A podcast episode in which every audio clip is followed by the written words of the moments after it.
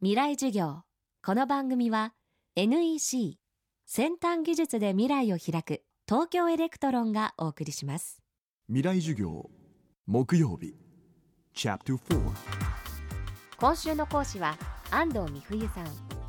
安藤さんは特定のオフィスを持たないいわゆるノマドワーカーとしての新しい仕事のスタイルが各メディアで紹介され多くの反響を呼びました今週は既存の会社員という職業以外の可能性。若い世代のこれからの仕事の在り方について安藤さんに伺ってきました。最後は安藤さんご自身が見据える未来そして今の若い世代が迎える未来についてです。未来授業4時間目。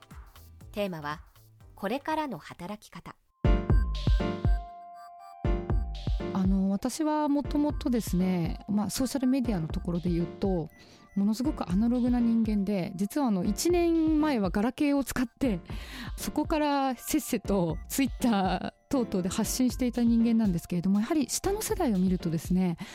ナチュラルボーンもう生まれながらにしてデジタル世代でそれこそ私があの必死にですねノウハウを作ってセルフブランディング法を編み出したのとは全く違って生まれながらにして自分自身の見せ方とかつながり方っていうのを知っている感覚的に知っている世代っていうのはすごく多いなっていうのが印象です。なのでもう20代前半ぐらいの人たちというのはですねもう生まれながらにしてなんか協業したりつながったり発信ができてるっていう意味ではあのもっとですね本当に3年後5年後は私が実践しているような働き方っていうのはある意味でスタンダードなものの一つには流れとしてなっていくんだろうなという印象を受けます。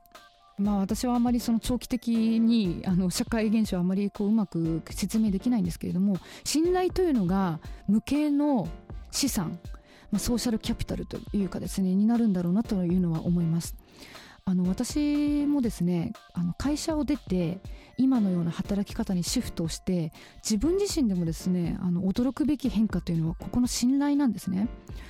私はその営業しないで仕事をしますと、まあ、申し上げておりますが逆を返せば私が何者なのかわからない。私とですね長い付き合いがなくても仕事をくださる人がそれだけいるっていうことなんですね。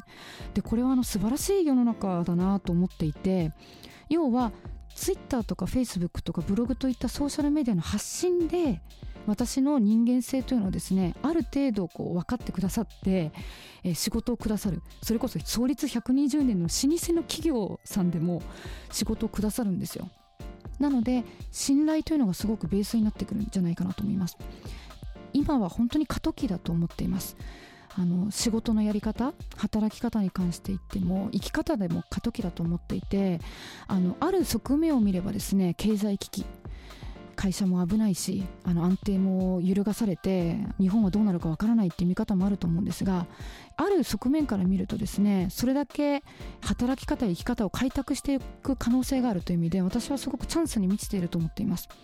で多分私以上に10年後の人たちというのは働き方も生き方も流動化していてそれこそソーシャルメディアを使いこなすのも当たり前になっていて多分いろんな企業で働く人もいれば企業と自由に渡り歩いていくフリーランスの人たちももっと出ていくでしょうし、まあ、そこだけにもとらわれない第3第4の働き方というのがですねどんどん生まれていくと思うんですね。なのでどうかですねその自分の中で How ですねどんな風に生きていきたいのか働き方をしていきたいのかということを突き詰めていって、え自分自身をですね最大限に生きるような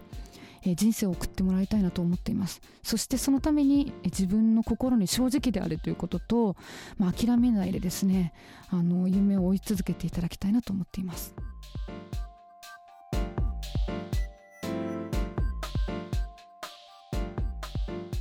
今週は株式会社スプリー代表安藤美冬さんの講義をお送りしました。未来授業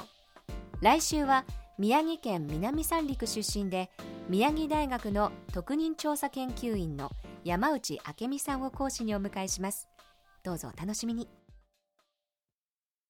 ほらもう落ち込まない。プレゼンに落ちたくらいで。次もあるって。ただね頑張りは大事。NEC のビジネス情報サイト「ウィズダムはチェックしてる？トップが語る成功秘話からプレゼン力診断まで絶対肥やしになるから。NEC のビジネス情報サイト「ウィズダムで検索。さあ飲みに行くわよ。NEC これ100万分の1センチ右じゃないか。本当だ。100万分の1センチ右ですね。やばい。大きくずれちゃうとこだった。想像を超える単位で精度が求められる半導体の世界。半導体を作る装置のリーディングカンパニー東京エレクトロンです。未来授業。この番組は NEC 先端技術で未来を開く東京エレクトロンがお送りしました。